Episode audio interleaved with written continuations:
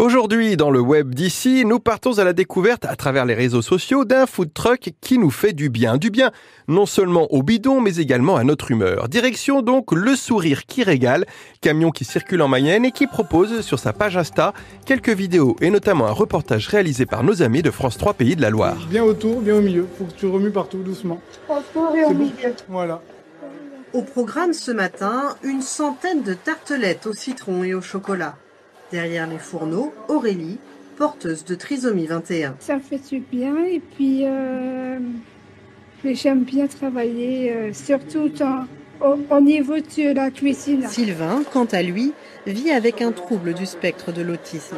Un handicap qui, comme Aurélie, est parfois contraignant dans le monde du travail. En effet, à travers l'entreprise Psychomène, le sourire qui régale propose à des personnes en situation de handicap de travailler afin de vous servir de bons petits mets. Vous pourrez aller à leur rencontre en mangeant chez eux, mais également via le compte Insta Sourire qui régale et le compte Facebook associé.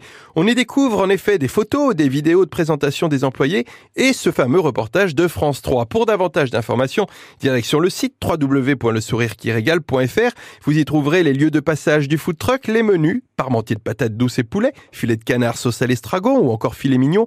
Enfin, le concept et l'objectif de cette initiative sont mis en avant et bien expliqués. Si cela ne vous suffit pas, le rendez-vous suivant se fera sur le site de Sicomen, www.sicomen.fr, pour en apprendre davantage sur cette entreprise solidaire. Les sourires qui régalent en plaquera un de sourire sur votre visage, alors bon appétit